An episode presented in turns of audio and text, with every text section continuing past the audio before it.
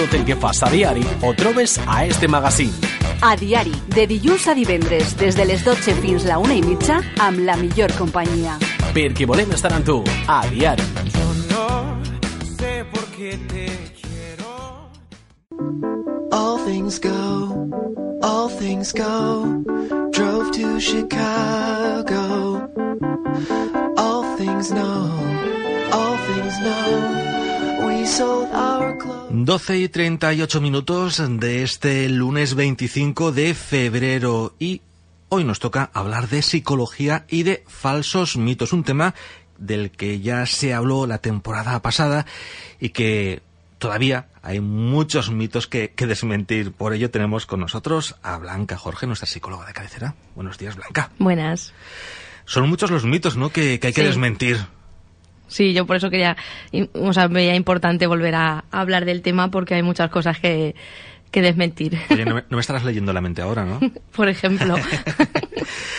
Primero, antes de, de comenzar a hablar de esos falsos mitos, vamos a, a comentarle a nuestros oyentes cómo podemos localizarte, cómo podemos contactar con el gabinete psicológico de Blanca Jorge.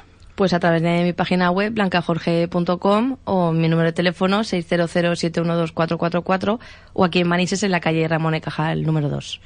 Me pueden encontrar.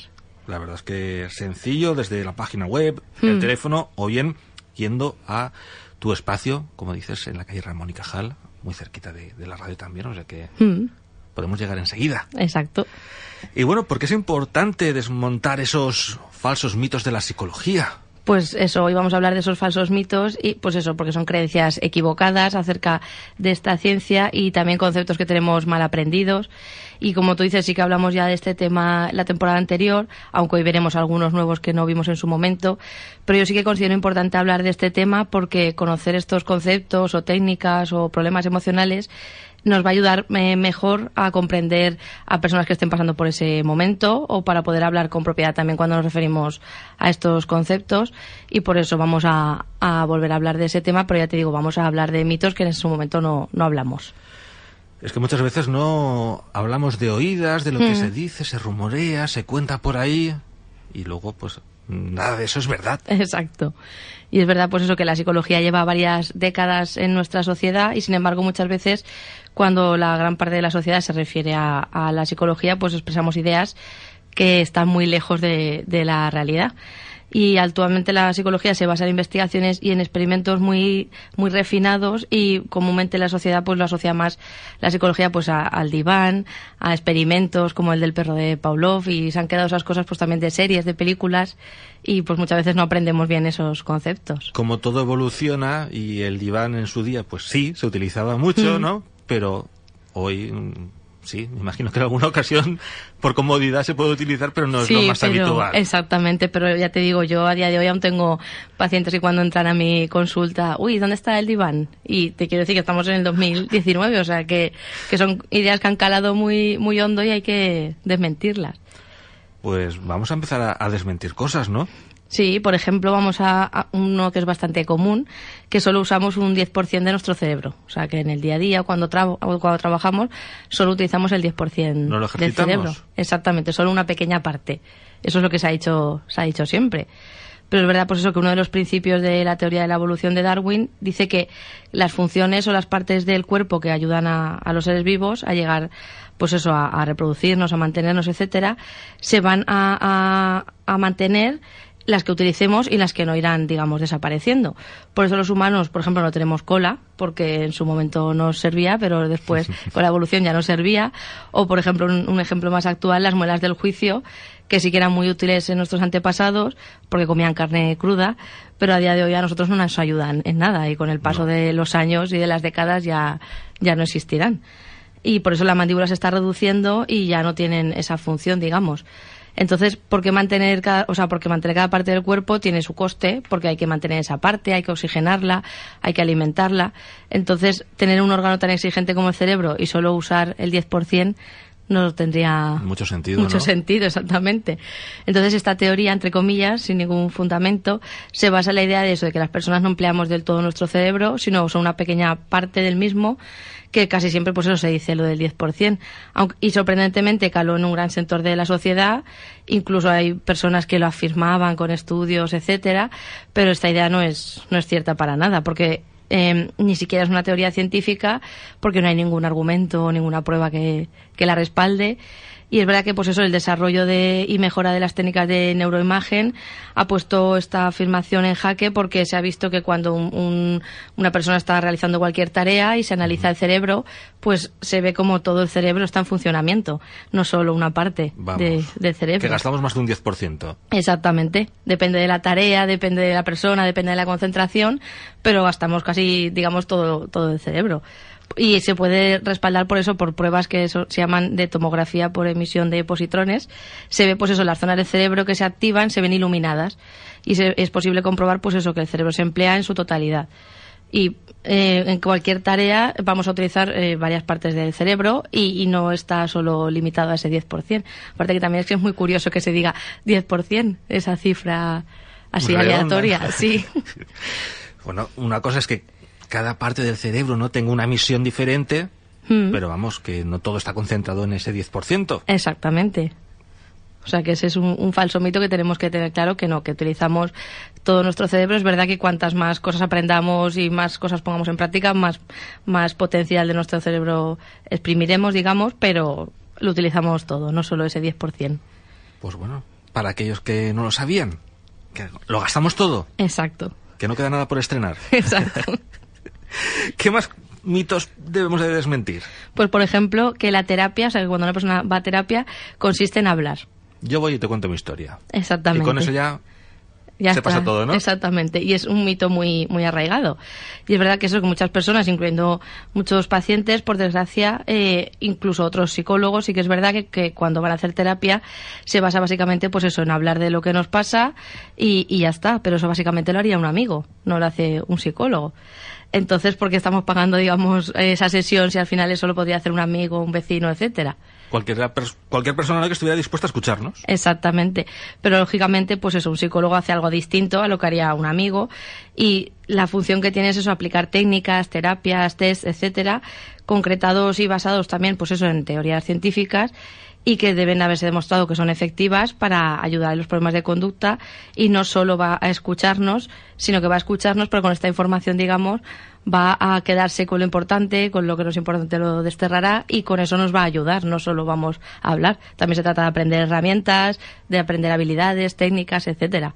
Pero es verdad que es una, una idea muy, muy extendida. Mm, Por eso no todas las sesiones son iguales. Exactamente. Si yo voy con un problema y mi vecino va con otro diferente, eh, el procedimiento que tú vas a seguir no va a ser el mismo. Exactamente, si solo se consistiese en hablar, haríamos lo mismo con, con todos.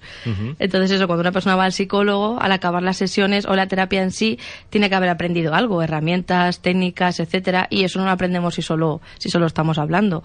Y van a ayudar a, esta- a esa persona pues a superar ese problema puntual o también cualquier circunstancia de la vida cotidiana que pueda suceder en el futuro. Y ya te digo, solo hablando podemos puntualmente desahogarnos, que sí que a veces es necesario. también viene bien, ¿no? Exactamente. Soltar todo lo que te- llevamos dentro y que muchas veces nos provoca angustia. Exactamente, pero necesitamos hacer más cosas. De hecho, yo últimamente estoy encontrando con... Por eso decía que muchas veces eh, estos falsos mitos no, no es culpa o responsabilidad solo de la sociedad, sino de los propios psicólogos. Porque yo me estoy encontrando últimamente con bastantes pacientes que vienen de, de largos tratamientos, de meses, de varias sesiones, varias bastantes sesiones, y que la sensación de ellos mismos es no haber aprendido nada, no haber cambiado nada y simplemente haber ido a hablar. Y claro, eso al final, menos mal que esas personas no pierden la fe, entre comillas, en la psicología y acuden a otros profesionales. Si no, lo más fácil sería que esas personas dijesen, llevo cuatro meses con un profesional, no, no he aprendido nada y no he mejorado nada, Hasta que hemos llegado. Exactamente. Entonces, somos muchas veces los propios psicólogos los que no realizamos bien la labor de psicólogo como tendríamos que realizar y no ser solo dos orejas, que digo yo muchas veces cuando hablo con mis pacientes. Un psicólogo tiene que ser algo más que dos orejas. Claro que sí. Y bueno, yo te he dicho lo de leer la mente. Mm. Eso mucha gente también piensa que los psicólogos una vez nos ponemos ahí cara a cara, no hace falta que te diga nada, tú ya sabes lo que estoy pensando. Exacto, sí. Esto, pues eso, más que una opinión extendida, muchas veces es una broma que se suele hacer acerca de nuestra profesión y muchas veces cuando estás estudiando psicología o cuando acabas de acabar la carrera, enseguida tienes a alguien cerca que te va a hacer este comentario. La, la broma de turno, ¿no? Sí, pero como es lógico, un psicólogo no tiene un acceso VIP a la mente de nadie ni al cerebro, pero sí que es verdad que tiene una formación, eh, pues eso, a, a la hora de recibir esos problemas o esos trastornos que nos suelen agobiar. Y aunque en cada caso es distinto, sí que tiene unas guías estandarizadas, digamos, para las personas, pero no pueden solo mirándonos saber lo que nos pasa. A ver, tú una persona llega a tu consulta, te cuenta una determinada serie de cosas y tú, en función de lo que te diga, más o menos, ¿no? Ya puedes saber un poquito por dónde van los tiros, ¿no? Pero solo leyéndole la mente o mirándole a los ojos No. fijamente, no. Estaría chulo, ¿eh? ¿Te Sí, tendríamos superpoderes, seríamos como los X-Men.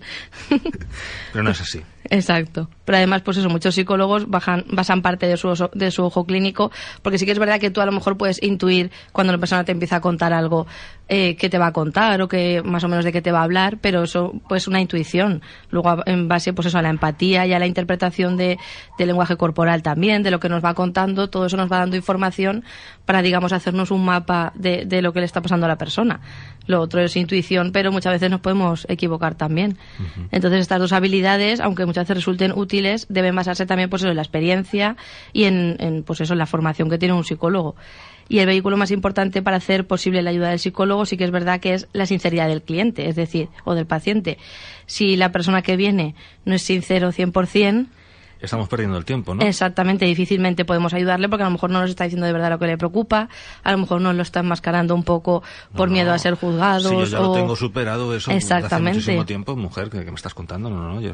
Y realmente no lo tiene superado un problema, por ejemplo. Exactamente, y también muchas veces la- las personas no cuentan las cosas por eso, por miedo a que les juzgues, pero una, o sea, una de las herramientas o una de las capacidades de un psicólogo tiene que ser no juzgar a la persona y, ca- y que te cuente lo que te cuenten, tú estar ahí, digamos, y, y no decir si está bien, si está mal, ni ser juez de, de nada, ni de lo que te cuente nadie. Tú estás allí para ayudar, no para Exactamente. someter a juicio a una persona. Exacto.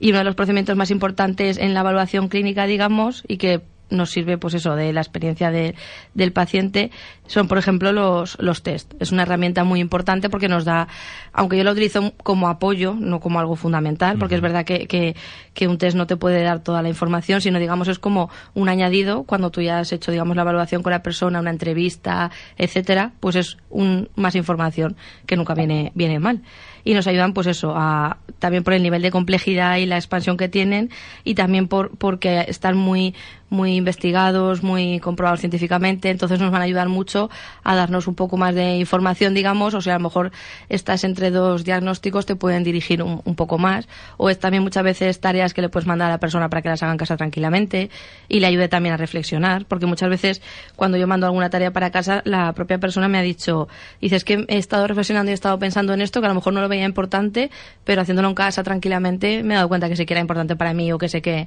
sí que me había afectado. Entonces, Muy digamos, es una herramienta más, pero a través de, pues eso, de la entrevista, los test, etcétera, pero no leyendo, no leyendo la mente. Vaya, qué chasco. Vamos a diferenciar también importante psicología y psicoanálisis. Ahí sí que vamos Sí. ya al diván directamente. ¿no? Exactamente, sí. Otra gran creencia muy extendida es eso, es que un psicólogo psicoanaliza a los pacientes. Y si tomamos este término literalmente, significa pues eso, que los profesionales de la psicología estamos formados en psicoanálisis y aplicamos estas teorías a la hora de, de trabajar, pero no, no es así como vamos a ver. O sea, tenemos, digamos, en los inicios del psicoanálisis, fundado por Freud, que todo el mundo lo conoce, pero que era neurólogo, no era ni psicólogo ni psiquiatra, etcétera, arrojó pues es unas ideas rompedoras para la época y sí que es verdad que en su momento, eh, digamos con su discurso eh, que era muy innovador, sí que consiguió ayudar y, y, digamos a lo, a lo mejor poner en la palestra términos que hasta entonces no se conocían, pero digamos que tuvo su función en su momento pero después ya se quedó el psicoanálisis se quedó muy muy obsoleto no había ninguna validez científica. Entonces una persona que haya estudiado psicología no tiene por qué ser psicoanalista. Sí que es verdad que puede realizar la carrera de psicología y después formarse en psicoanálisis que creo que son otros tres o cuatro años en la escuela del psicoanálisis pero haber hecho psicología no te no, no implica Sí, que, que a ver, seas se estudiará a lo mejor una asignatura. Sí, o sea, tú a lo largo de la carrera tienes pues en historia de la psicología, tienes hablas de los autores que han sido importantes, de las teorías, etcétera, y tienes un conocimiento de psicoanálisis, pero como lo puedes tener de cualquier otra escuela de la psicología, no específicamente de psicoanálisis. Ya luego si quieres formarte en eso, Ya, tienes que seguir aparte. especializarte en- Exactamente. en esa rama, ¿no? Pero no es lo mismo un psicólogo y un psicoanalista, por eso los psicólogos no tenemos el diván ni utilizamos las mismas técnicas que un, que un psicoanalista. Pero sí que es verdad que eso está muy extendido y ahí yo sí que creo que ha hecho mucha mella las películas, las series, etcétera. Porque es muy común en cualquier película o serie ver un psicólogo con un diván, Claro. aunque no, no case mucho. Pero chicas, es lo que pues tenemos ahí en la mente, ¿no? Sí, en, sí, el, sí, en el colectivo, nuestro imaginario, un psicólogo y, un, y un diván. También es importante diferenciar un psicólogo de un psiquiatra. Exacto, eso también es importante. Los psiquiatras son médicos y como tal, pues medican y recetan a los pacientes, pues eso, antidepresivos, anti, pues eso, antipsicóticos, etcétera. Es algo más farmacológico, digamos, tiene una perspectiva más biológica y los psicólogos no medicamos. Aunque es cierto, en verdad que en ciertos casos es necesario a lo mejor complementar la, te- la terapia con un tratamiento farmacológico, pero es, digamos, el psiquiatra que está llevando a la persona el que se encarga y tú como psicólogo tienes ponerte en contacto con ese profesional para que, digamos, las dos las dos directrices vayan de la mano. Pero es verdad que son, digamos, los psicólogos y expertos en conductas y en emociones humanas y los psiquiatras tienen más una formación, pues eso, como un médico y más estudian el cerebro más biológicamente, no tanto las conductas o las emociones, sino más, pues eso, más de- biología, de vista, ¿no? exactamente. Sí que es verdad que es eso que muchas veces necesitamos ir de la mano y, y llevar un tratamiento de, digamos, de dos vertientes, pero no, no somos lo mismo. Exacto. Que quede claro que los psiquiatras son médicos.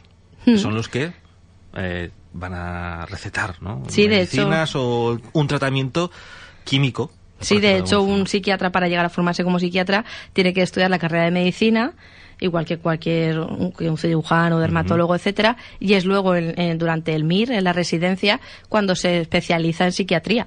Pero la carrera la hacen todos los, los médicos igual ¿no? y luego es donde se especializan. También otro concepto del que ya hemos apuntado algo es eh, el hecho de la temporalidad de los tratamientos, ¿no? Si voy, se va a crear una dependencia, voy a tener que recurrir siempre a mi psicólogo. ¿Qué Sí, podemos eso. decir? También le, eh, quiero hacer mucho hincapié ahí, en, pues eso, en el mito de si voy al psicólogo tendré que ir siempre, tendré que estar yendo toda la vida, o lo que tú dices, crear una dependencia de, de mi psicólogo. Pues no, o sea, un buen psicólogo, y yo siempre especifico, no implica que cuando una persona va a terapia cree esa dependencia, sino todo lo contrario. Cuando una persona decide dar el paso de ir a terapia, lo que tenemos que pretender y que buscar y que sea el objetivo es que esa persona al final deje la terapia, aprenda cosas, adquiera herramientas, habilidades, etcétera, y sea capaz de esas cosas que ha aprendido aplicarlas al día a día, pero sin necesidad de recurrir otra vez o en- a lo largo del tiempo a, a este profesional. Y es algo que tiene un principio y tiene un fin. Y la duración de la terapia va a depender también del, del problema que tenga el paciente, también de lo que se implique la, la persona. Y se termina, pues eso, cuando el paciente encuentra herramientas suficientes para poder continuar por sí mismo. Y no se puede generalizar porque es verdad que hay terapias que duran unos meses y hay otras que pueden durar años, pero yo no diría años tampoco. Yo diría un año, como mucho. Yo ahí es que soy un poco eh, estricta porque es verdad que si, que si una persona se implica, que si una persona se esfuerza, eh, y yo doy por hecho que el psicólogo también se va a implicar, no tiene por qué estar eh, por los siglos de los siglos. Incluso yo diría que, que como máximo un año, año y pico puede ser, porque también muchas veces a la hora de concertar las sesiones, pues a lo mejor por horarios, por Sí economía que se puede alargar un poquito se más. puede alargar tiempo. un poco, pero yo no diría años, porque años una persona no puede estar solucionando un problema porque necesita solucionarlo cuanto antes, digamos, y aprender es- esas habilidades. Entonces es más, pero también muchas veces no nos tenemos que centrar en voy a tener que estar yendo tres meses, seis meses, sino que al final sea útil y que aprenda y que solucione mi, mi situación. Pero ya digo, es, es ideal eso de que más o menos tú sí que puedes orientar a la persona y no le puedes decir eh, tal día de tal mes estarás mejor o habremos acabado, pero sí que puedes decirle en un, más o menos en unos Sí, meses. por tu experiencia, ¿no? Con otros pacientes, más o menos, calculas que a lo mejor en eh, 10 sesiones o Exactamente. en tres meses determinado problema se, se encuentra la solución, el paciente consigue esas herramientas Exacto.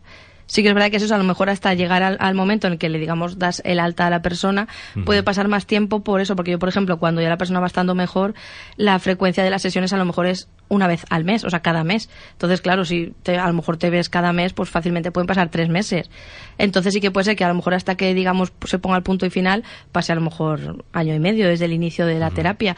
Pero empezar a encontrarse mejor, empezar a aprender herramientas, etcétera, en, en pocas sesiones y en pocos meses. Porque de eso se trata, de aprender cosas y cambiar. Si no, al final también la motivación de las personas iría disminuyendo y al final la gente abandonaría los tratamientos y no se trata de, de eso.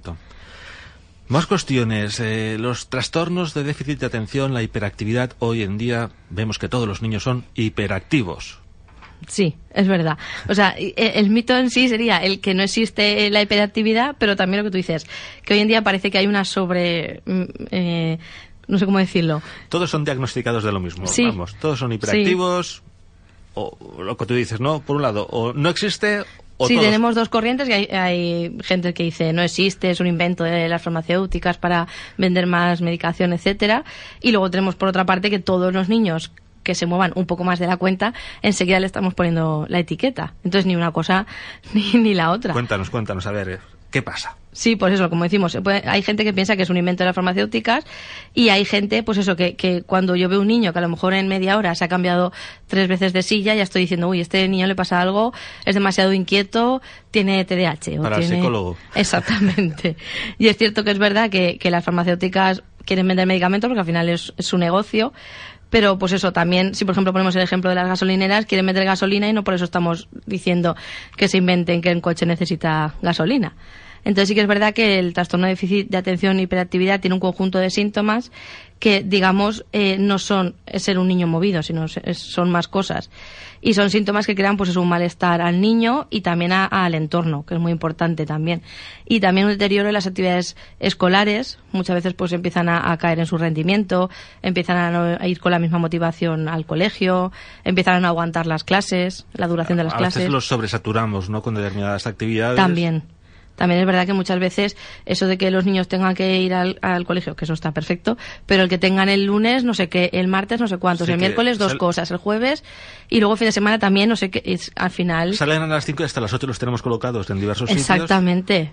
Entonces, es, yo creo que es un poco sobrecargarlos, porque los niños, al fin y al cabo, tienen también que, que jugar, que disfrutar, que descansar, porque también la hormona del crecimiento se genera cuando estamos durmiendo y descansando los niños, y si no descansan, también pueden tener problemas de ese tipo. Entonces, ni tengamos a un niño toda la tarde aburrido en casa sin hacer nada, pero tampoco le llevemos que muchas veces van estresados, se están comiendo la merienda por el camino, llegan tarde a un sitio, llegan tarde al otro, luego tienen que hacer los deberes y, y están un poco sobresaturados de, de tareas.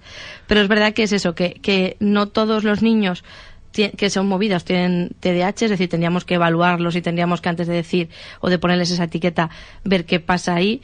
Pero es verdad que también hay... eh, porque muchas veces hay casos de TDAH que no tienen por qué necesitar medicación. Hay niños que a lo mejor están en una fase inicial o con un grado no muy alto y con terapia sería suficiente. Es verdad que con terapia no veríamos los resultados a la semana o a las dos semanas siguientes, sino que tardaría un poco más, pero sería más, más sano, porque es verdad que la- los tratamientos farmacológicos para el TDAH tienen bastantes efectos secundarios. Entonces yo soy poco partidaria de medicar, a no ser que sea un caso grave, digamos, o que a lo mejor se haya tardado mucho tiempo en darse cuenta y entonces ya está muy avanzado. Pero es verdad que, que cojamos un poco con pinzas estos diagnósticos, pero que sí que es un, sí que es un, un problema que existe, no, es, no está inventado, y que, y que no todos los niños que se mueven, porque es que en realidad lo más normal es que un niño se mueva, en que un niño empieza a pintar un dibujo y antes de acabar el dibujo se canse y vaya a otra cosa, y luego de otra cosa pasa a otra cosa. Pero quien Son- ha visto, exactamente, pero quien ha visto, y yo, eso- yo eso siempre lo digo, quien ha visto alguna vez a un niño hiperactivo, sabe lo que es un niño hiperactivo y lo que no. Porque es alucinante. O sea, a lo mejor en 10 minutos eh, ha recorrido la habitación, se ha sentado en la silla, se ha, quitado, se ha bajado de la silla, ha cogido algo, no son capaces de mantener su atención. Entonces, cuando tú ves a un niño hiperactivo, sabes diferenciar lo que es un niño movido, o sea, un niño normal y un niño hiperactivo. Muy bien. Y ya por último, háblame de, de los sueños. Sí. El mito sería pues eso, que los sueños son avisos de acontecimientos futuros. y no, Nuestra mente no ¿no? es así. nos dice cosas. Exacto, sí, nos manda mensajes. Pero es verdad que, que este mito también creo yo que viene un poco de, del cine. Y es ver, y pues eso, eh, cuando yo eh, sueño algo, sueño algo que he vivido. Quiero decir, o sea, yo, mi cerebro está todo el día en marcha, digamos, cuando llega la noche, mi cuerpo se para, pero mi cerebro sigue en marcha. O sea, el cerebro es un músculo que no para, es como el corazón, no para en todo el día. ¿Qué pasa? Que cuando yo estoy durmiendo, lo que hace es con todo lo que yo he vivido durante el día, más experiencias anteriores, etcétera, esa información, eh, volver a repasarla para archivar, digamos, lo que va a ir a los recuerdos a largo plazo, a corto plazo, lo que es útil, lo que no es útil, lo Sí, que... El disco duro, vamos. Exactamente. Entonces es fácil de que a lo mejor yo durante el día, a lo mejor me he fijado en algo, no he sido consciente, porque puedo a lo mejor estar hablando contigo ahora mismo y estar de reojo viendo alguna imagen y yo no me estoy dando cuenta, pero la estoy viendo. Entonces es posible que luego cuando sueñe o cuando duerma, esa imagen venga. Esa información ¿no? que te ha llegado en algún momento del día Exactamente. aflore, ¿no? Pero todo lo que el, el cerebro sueña son cosas que ha vivido. No, no puedes soñar algo que no he vivido. Entonces sí que es verdad que muchas veces, pues eso, podemos a lo mejor de escenas que hemos visto en películas eh, hacer como si las hubiésemos vivido nosotros. O, pero es verdad que mucha gente hay veces que sueña cosas y se preocupa, pues he soñado que a no sé quién le va a pasar algo o que casi siempre cosas negativas porque a veces la gente Sí. dice he soñado que me toca la lotería o he soñado... Y entonces mucha gente se preocupa y me, y me comenta, ¿puedo avisar por qué le va a pasar eso? Y, y tienes que decir que no, que no es, no es una máquina del futuro, es simplemente a lo mejor a ti, por lo que sea, esa persona te preocupa su salud o has oído algo de que no está bien últimamente y ya tú lo interpretas de la manera que sea. También los sueños van mucho en base a la personalidad que tenemos a qué me importa a mí, a qué no me importa, a qué, a qué cosas le doy importancia. Entonces, yo no voy a soñar lo mismo que otra persona, aunque hayamos vivido la misma Lo experiencia. Entonces, pero los sueños básicamente se, se basan en el presente y en el pasado. En el futuro, no. Otro chasco que nos hemos llevado. Pero bueno, no pasa nada, hay que desmontar esos nada. mitos. Exactamente. Otra cosa es soñar despierto, de yo imaginarme, pues si tuviese esto, haría esto, o si tuviese esta, eh, o sea, pudiese ir a tal sitio, iría aquí a hacer, a hacer un viaje, pero si es otra cosa, eso es imaginación mía, y ahí yo sí que más o menos puedo redirigir. Dirigir, ¿no? Exactamente. Esos pensamientos. Blanca, la verdad que muy interesante lo que hemos hecho hoy, desmontar esos mitos falsos sobre la psicología y que nuestros oyentes tengan claro algunos conceptos. Y si alguien se quiere animar a, a mandarnos alguno que no hayamos hablado, lo puede hacer y así lo comentamos. bienvenidos. Exacto. Blanca Jorge, recordamos cómo podemos contactar contigo, ya sea el mail, eh, la página web, el lugar físico, el teléfono. Pues en mi página web blancajorge.com, aquí en Manises, en la calle Ramón y Cajal número 2, o a través de mi número de teléfono 600-712-444. Blanca Jorge, muchísimas gracias y en 15 días nos volvemos a escuchar. Hasta la próxima. Hasta pronto. things go, all things go to